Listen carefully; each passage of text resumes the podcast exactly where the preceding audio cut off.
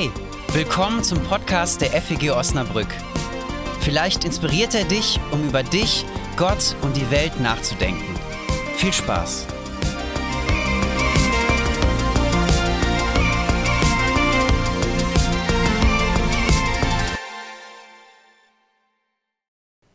So, so geht's. Wunderschönen guten Morgen, schön euch zu sehen.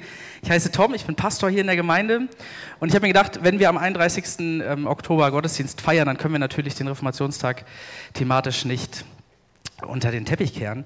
Und ähm, ich habe in der Vorbereitung gebastelt. Manche haben das vielleicht schon bei Instagram gesehen. Ich habe letzte Woche ein ähm, Bildermobile bestellt, äh, wo man so schöne Fotos dranhängen kann. Und musste dann mit einer Zange so ein paar von diesen Ästen hier abmachen, weil es noch viel mehr verzweigt war. Äh, ich brauchte nur vier Äste. Und dieses Mobile ist sozusagen, das werden wir heute in der Predigt zusammen bestücken. Ähm, und womit wir das bestücken, sind mit den vier Solis der Reformation. Manche haben das jetzt in dieser Woche vielleicht schon gesehen. Wer von euch, Janina und Janinas Impuls, hat sich so ein bisschen an diesen vier Solis orientiert? Wer von euch kann mir ein Soli sagen? Was sozusagen gehört dazu? Sola gratia. Also Soli ist der Plural von Sola. Es sind da mehrere Solas, ein Solus, deswegen stimmt es nicht ganz, aber Sola gratia. Ich schreibe das mal auf. So. Hier steht jetzt Sola gratia. Was haben wir noch? Solus Christus. Also gratia ist äh, der lateinische Begriff für Gnade. Solus Christus allein Christus. Was haben wir noch? Sola Scriptura, allein die Schrift. Das wird heute ein bisschen Religionsunterricht, muss ich ehrlicherweise sagen. Ähm, und didaktisch, hier sind ja manche Lehrerinnen und Lehrer oder Angehende, äh, didaktisch wird das heute ein Feuerwerk. Äh, und das letzte, was haben wir noch nicht? Sola fide, sehr richtig, allein der Glaube. Um diese vier Aspekte soll es heute Morgen gehen. Ich habe die gerade aufgeschrieben. Ihr werdet das gleich nicht lesen können, aber ihr könnt es dann ungefähr ahnen, wie das dann hier vorne aussieht. Und wir fangen an mit Solus Christus. Ich hänge das jetzt hier hin. Das Schwierigste der Predigt. Da hängt Christus. Solus Christus. Das Christentum, wie der Name schon sagt, beginnt mit Jesus von Nazareth.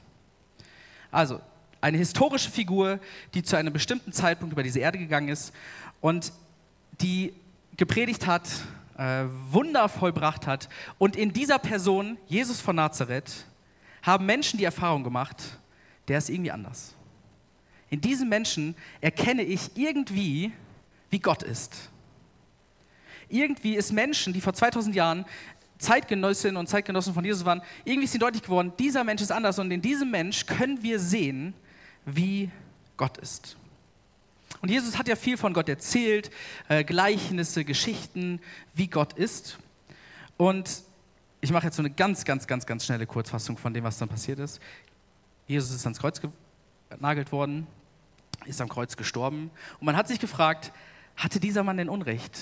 Also er redet von der Nähe Gottes und stirbt selbst einen Tod am Kreuz, ein Verbrechertod, und er leidet die größte Gottverlassenheit. Und dann, Menschen machen die Erfahrung, der, der tot war, lebt.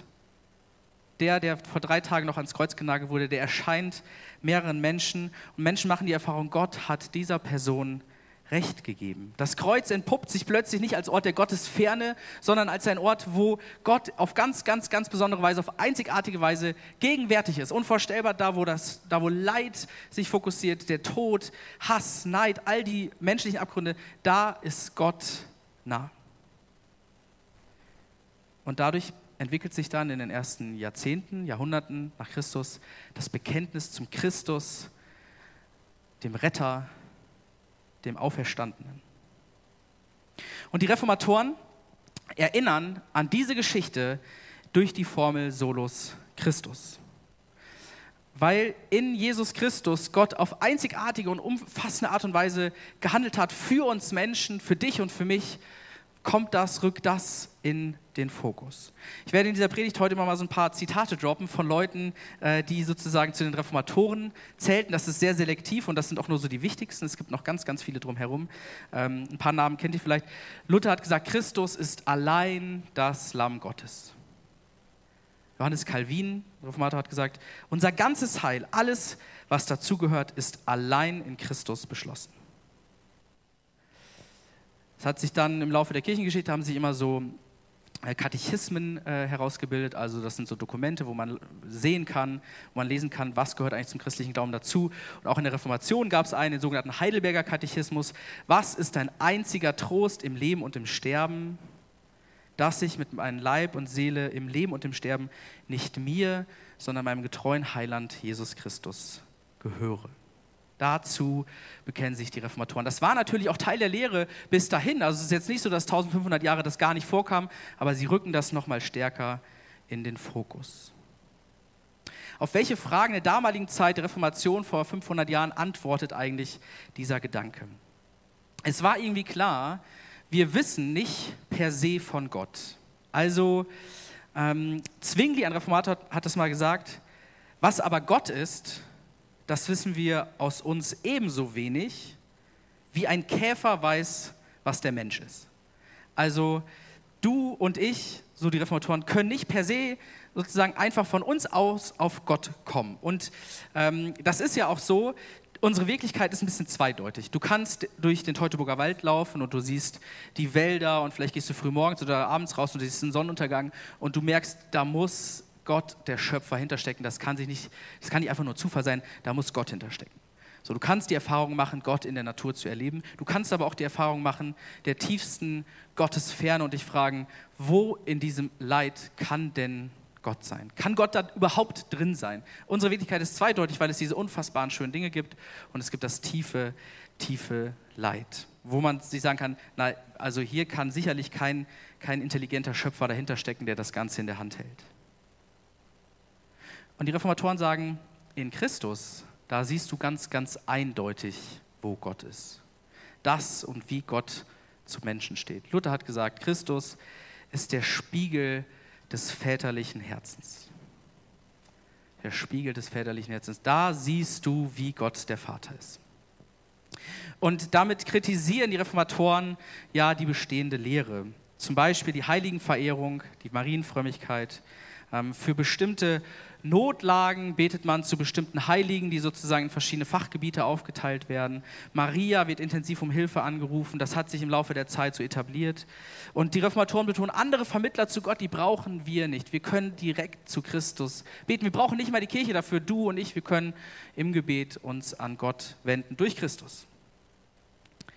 Und das ist natürlich auch eine Kritik an den Mächtigen dieser Zeit, an den Mächtigen der Kirche, die das Evangelium verwalten.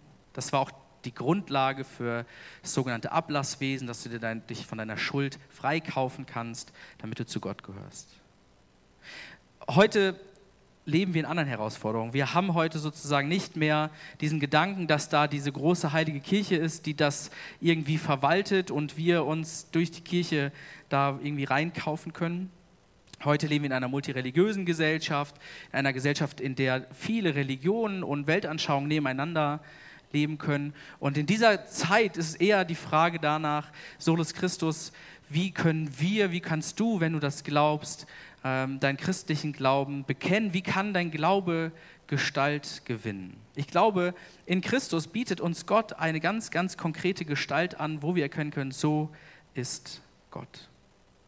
Vielleicht sagen manche, ich würde das ja auch zum Teil sagen, ich glaube an eine höhere Macht. Ähm, und dadurch drückt sich der Glaube aus. Ähm, ich glaube, das ist noch ein bisschen zu unbestimmt, denn Gott hat in Christus gezeigt, wie ähm, er zu uns Menschen steht. So, jetzt kommt der Trick vom Mobile. Das hängt ja jetzt schief. Ja, also, ähm, und jetzt kommt sozusagen das didaktische Mittel hierbei. Auf der anderen Seite von Christus hängt Scriptura.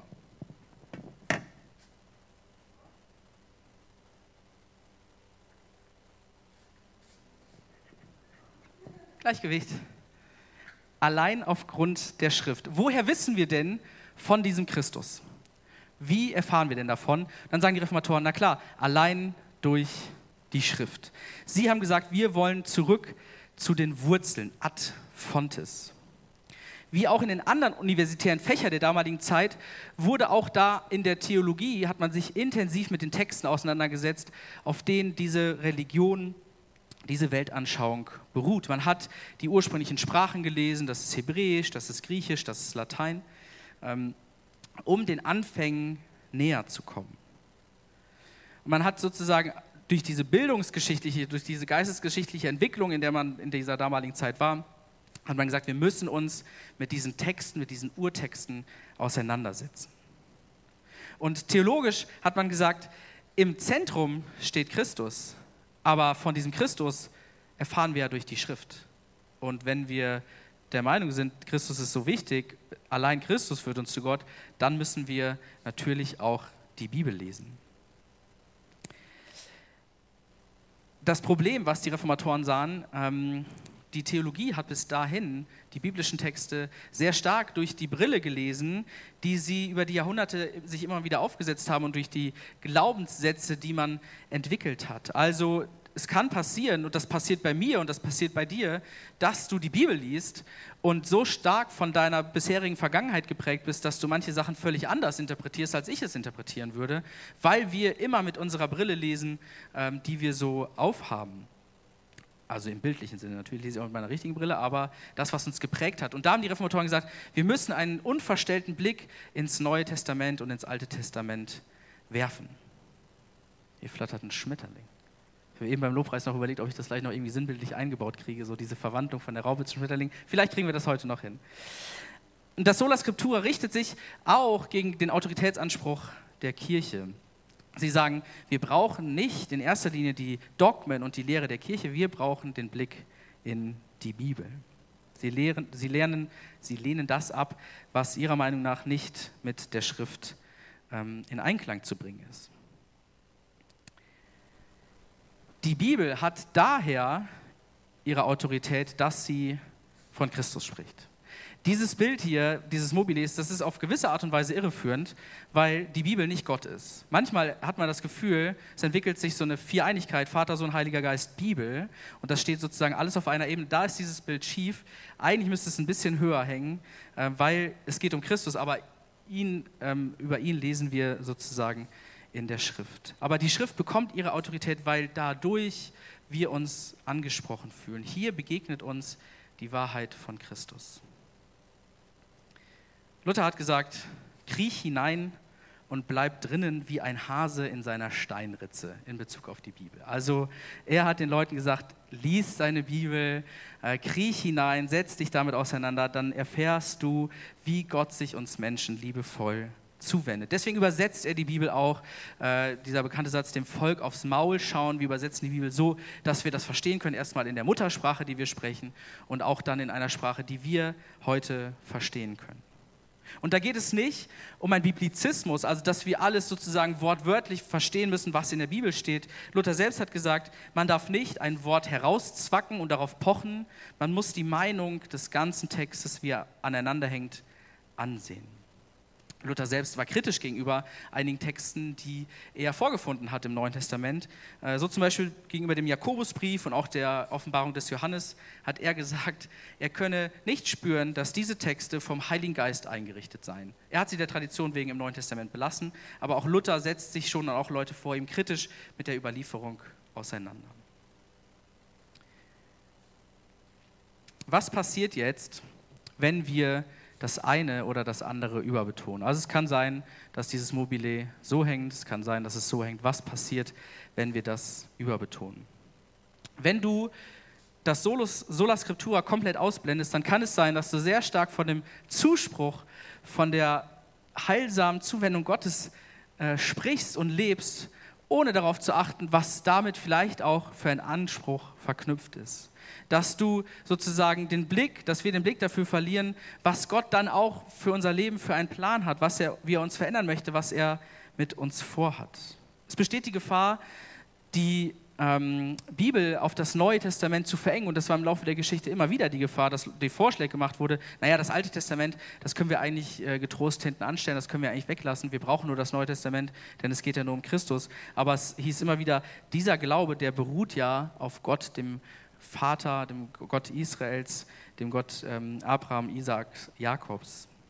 Es kann sein, wenn du das überbetonst, das Solus Christus, dass es eine sehr individualistische Gottesbeziehung wird. Dass du die ganzen Texte, wo es um das Wir, wo es um das Miteinander geht, die Gemeinschaft, dass das so ein bisschen aus dem Fokus gerät.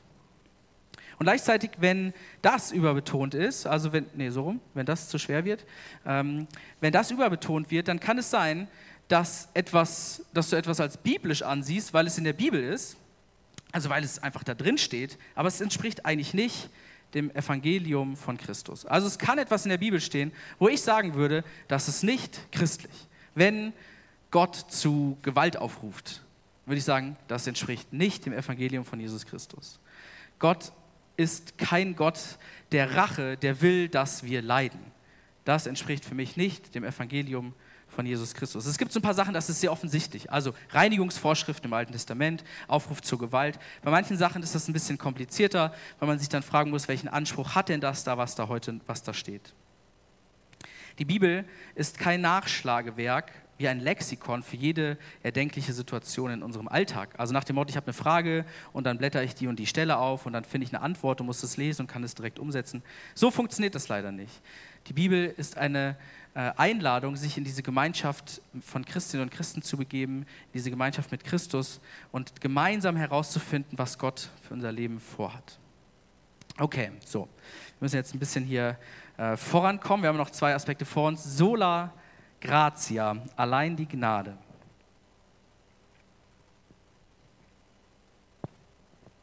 So, kann ich das ein bisschen drehen? Dann seht ihr das auch, dass da Gratia steht. Gnade heißt von der Wortherkunft im ursprünglichen Sinne sich neigen. Gott ist gnädig heißt, er neigt sich uns Menschen zu. Er wendet sich dem Menschen zu. Aus Liebe und aus Freiheit die Liebe Gottes zu uns ist in Gott selbst begründet, nicht in dir und in mir, nicht in dem, was wir machen, nicht in dem, was wir leisten. Und darin unterscheidet sich göttliche Liebe von menschlicher Liebe. Luther hat gesagt, die Liebe Gottes findet das für sie Liebenswerte nicht vor, sondern er schafft es. Also Gott liebt uns nicht, weil wir so geile Typen sind, sondern er schafft das Liebenswerte in uns. Und dann sagt Luther, die Liebe des Menschen entsteht aus dem für sie Liebenswerten. Ein praktisches Beispiel. Also ich liebe ja meine Frau, weil sie hübsch ist, weil sie humorvoll ist, weil sie ein großes Herz hat, weil sie so offen ist. Deswegen liebe ich ja meine Frau. Wenn das jetzt plötzlich alles wegfallen würde, dann wäre ja irgendwie das, was ich an ihr liebenswert finde, weg und dann würde die Liebe ins Wanken geraten. Das ist bei Gott nicht so. Er guckt nicht, was hast du, wer bist du, wie tickst du so und deswegen liebt er dich. Aus dem Mittelalter aus der Kirchengeschichte hat man die christliche Lehre mitgetragen, dass Gott gnädig gestimmt werden muss. Also wir Menschen sind böse, sind Sünder und Gott muss gnädig gestimmt werden. Und deswegen muss Christus am Kreuz sterben. Nach dem Motto Christi Leben und Sterben bewirkt so eine Art Gesinnungswandel bei Gott, der durch ein Opfer milde gestimmt werden muss. Diese Lehre lehnen die Reformatoren ab. Gott selbst handelt am Kreuz. Gott wird nicht durch Christus gnädig gestimmt, sondern er weist seine Liebe im Kreuz. Die Reformatoren kritisieren mit dem allein aus Gnade, was in ihrer Zeit als Werkgerechtigkeit gilt. Der Versuch der Menschen, durch ihr eigenes Tun Anerkennung von Gott zu erwirken. Sie grenzen sich auch davon ab, äh, was bestimmte Menschengruppen der damaligen Zeit so getan haben, also Priester, Nonnen, Mönche, ähm, die durch ihren besonderen Lebenswandel versucht haben, Gott zu gefallen, Gott gerecht zu leben. Sie sagen, das ist gut und schön, aber damit kannst du dir die Gnade von Gott nicht verdienen. Dahinter steckt die menschliche Erkenntnis, ähm, dass der Mensch irgendwie sich um sich selbst dreht. Also die, die Reformatoren sagen jetzt nicht, ja, der Aspekt der Sünde, den wir in der Bibel finden, der spielt keine Rolle, ganz im Gegenteil. Die Erkenntnis ist, der Mensch ist irgendwie auf sich selbst bezogen. Da ist was gestört in der Beziehung zu mir selber, zu meinen Mitmenschen und zu Gott. Und diese Struktur, diese Beziehungsstörung, die irgendwie da ist, die wird durchbrochen durch Gottes Gnade. Und man kann heute fragen, ist das nicht ein sehr, sehr negatives Menschenbild, dass wir Sünder sind, dass da irgendwas äh, ins Reine gebracht werden muss, dass da was nicht in Ordnung ist? Ähm, und ich finde diese Frage sehr gerechtfertigt, weil über viele Jahrhunderte mit diesem ähm, Menschenbild auch viel Schindluder getrieben wurde und den Menschen ein schlechtes Gewissen gemacht wurde. Du bist Sünder, äh, du bist schlecht und wenn du damit anfängst, glaube ich, dann, dann, dann wird es richtig schief. Und gleichzeitig, wenn ich die Nachrichten einschalte und sehe, zu was der Mensch fähig ist, merke ich, da ist was nicht in Ordnung. Wenn ich auf mein eigenes Leben blicke, wenn ich meine eigenen Gedanken kenne, dann merke ich, ich bin nicht perfekt. Ich bin nicht Gott. Ich liege daneben. Ich scheitere in meinem Leben. Ich glaube, dieser Blick ähm, kann heilsam sein zu merken, da ist was nicht in Ordnung und wir dürfen die Gnade von Gott erfahren. Und der zweite Punkt ist, es betrifft ja nicht nur manche Menschen. Also äh, die Kirche hat das natürlich als Machtinstrument benutzt, um zu sagen, ja, ihr Untertan sozusagen, ihr seid die Sünder und wir Heiligen, wir frommen Leute, wir sind es nicht. Im Gegenteil, die Reformatoren sagen, es betrifft ja uns alle in gleicher Weise. Die Reformation hat Identität und Wert einer Person allein in der Anerkennung durch Gott begründet gesehen. Unabhängig von natürlicher Ausstattung, das ist jetzt ein Zitat von Luther, also von unserem Geschlecht, von unseren Merkmalen, von dem, wie wir aussehen, unabhängig von unserem gesellschaftlichen Status, von unserem individuellen Vermögen, von dem, was wir können, unabhängig von religiöser Leistung. Ich finde, das ist so aktuell wie nie. Ich glaube, dieser Gedanke hat eine heftige Kraft, unser Leben zu verändern, Gesellschaft zu verändern, dass all das keine Rolle mehr spielt. Sola Gratia macht diese Unterschiede zweitrangig. Der Text, den Janina aus dem Galaterbrief vorgelesen hat, der betont das. Die andere ist nicht durch ihren Erfolg oder Leistung definiert, sondern dadurch, dass Gott sie aus Liebe gewollt hat. Ich war vor meinem Studium, äh, habe ich so ein Gründerseminar besucht. Ich hatte ein Stipendium und da konnte man so Seminare besuchen. Da gab es so ein Startup-Seminar und da waren ganz viele Leute, die Ideen hatten, irgendwas auf die Beine zu stellen. Man sollte so einen kurzen Pitch machen, also in drei Minuten erklären, was deine Idee ist und ähm, was du machen willst. Und dann wurde das bewertet und so. Und in den meisten Business-Sachen geht es natürlich dann darum, dadurch äh, Leute zu gewinnen, die in dein Business investieren, damit du Kohle hast, damit du so. Jetzt war ich da als Pastor, der eine Gemeinde aufbauen will, sozusagen ein Kirchenstartup. Und dann habe ich mich dahingestellt und ich habe gesagt, ähm, ich habe die Idee, eine Gemeinde zu gründen, in der das Evangelium von Jesus Christus auch heute noch Relevanz hat. Zum Beispiel, dass du geliebt bist, nicht durch den Erfolg deines Unternehmens, sondern weil Gott dich wunderbar geschaffen hat. So, ich habe das auch mit einer gewissen, mit einem gewissen Selbstbewusstsein, habe ich das so den Leuten so von Latz geknallt. Und manche waren heftig irritiert, weil wir auf so einem Wochenende da waren, wo es darum ging, wie kann ich mit meinem Business erfolgreich sein. Und das ist dadurch auch nicht einfach weg. Also, man will ja auch irgendwie erfolgreich sein, so. Aber zu hören, das macht unseren Wert am Ende nicht aus das war für manche an diesem Wochenende ziemlich heilsam. Manche haben mir gesagt, das hat mich heftig irritiert, aber es tat irgendwie gut. Das ist sola gratia. Und auf der anderen Seite der letzte Punkt, sola fide. Da ist das Mobile voll. Super. Die Frage, wie sind wir denn darin einbezogen? Was machen wir denn? Was ist denn unser, unser Part? Das passiert ja nicht ohne uns. Das passiert ja nicht an, an uns einfach vorbei. Und die Reformatoren sagen, das passiert allein durch den Glauben. Glaube, Glaube an Gott ist eine neue Existenzhaltung, ein neues Bewusstsein, eine neue Art und Weise, sich auszurichten auf Gott und auf unser Gegenüber. Glauben heißt, ja dazu zu sagen, dass Gott uns liebt, dass er uns die Hand ausstreckt, dass er uns gnädig ist. Glauben heißt, ja zur Liebe Gottes zu sagen obwohl wir manches davon ja irgendwie gerne selbst machen würden. Die Gefahr ist, dass Glaube doch irgendwas wird, was wir selbst machen, was der Mensch machen kann. Und da, vor allem Luther sagt, der Glaube geschieht durch das Wort Gottes. Dadurch, dass Gott dich anspricht und den Glauben weckt, dadurch entsteht, Gott, äh, entsteht Glaube durch den Heiligen Geist. Also Glaube ist nicht etwas, was wir was wir komplett selbst in der Hand haben. Ich glaube, man kann sich dem verweigern. Und es hilft ja auch, sich irgendwie christlicher Gemeinschaft und diesem Gedankengut auszusetzen, damit Glaube überhaupt geweckt werden kann. Und Glaube passiert auch nicht gegen unseren Willen oder an uns vorbei. Ähm, das ist Geschenk Gottes. Aber ich glaube, das bleibt irgendwie so ein, so ein Geheimnis. Wir sind darin einbezogen und können darauf antworten, können darauf reagieren. Ich habe gedacht, Glaube könnte so eine Art äh, Modus sein, so eine Art Betriebssystem, das Gott uns auf die Platte spielt, damit wir seine Liebe, seine Gnade empfangen können. Und noch was zum Schluss.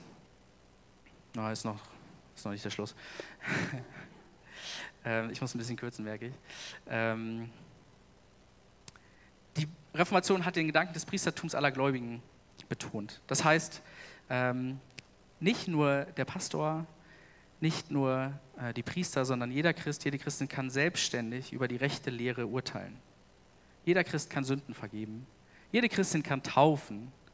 Jeder Christ kann segnen. Jede Christin kann beerdigen. Ich merke manchmal, ich bin manchmal so der Priester. Also manchmal begegnet mir noch diese Vorstellung, ähm, du bist ja der Pastor, deswegen musst du den Segen sprechen. Oder du bist ja der Pastor, deswegen musst du dies, musst du das tun. Vom Grundgedanken her werde ich einfach dafür bezahlt, sehr viel Zeit dafür haben, zu haben, Predigten vorzubereiten, viele Dinge zu organisieren. Aber theologisch sind wir auf einer Augenhöhe. Okay. Ähm ja, diesen Part, was passiert, wenn wir jetzt die Gnade überbetonen oder den Glauben überbetonen, den überspringe ich jetzt. Das ist eure Hausaufgabe, weil wir jetzt hier so didaktisch unterwegs sind, das dir zu Hause zu überlegen. So, ähm, dieses Mobile, die Idee für das Mobile, die hatte ich. Da bin ich auch ein bisschen stolz drauf. Das, was ich euch heute erzählt habe, das steht hier drin. Äh, also das ist nicht allein mein Gedankengut. Das ist ein Buch, was zum 500. Äh, Reformationsjubiläum entstanden ist. Rechtfertigung und Freiheit orientiert sich an den vier äh, Solis. Da könnt ihr das noch mal ein bisschen ähm, intensiver nachlesen. Ich schicke auch noch mal äh, es gibt so eine FEG WhatsApp-Gruppe, die, die noch nicht drin sind, können auf mich zukommen, dann könnt ihr da rein. Ich schicke auch noch mal den Link zu der kostenlosen PDF zu diesem Buch. Da könnt ihr das euch durchlesen. Ähm, und jetzt bei dem Lobpreis mit Patrick könnt ihr euch noch die vier ähm, Solas an diesem wunderbaren Mobile anschauen. Amen. Das war's für heute. Wenn du mehr über uns erfahren möchtest, wer wir sind und was wir machen, schau doch mal auf feg-osnabrück.de. Da wir uns ausschließlich durch Spenden finanzieren, wäre es auch richtig cool, wenn du uns unterstützen würdest.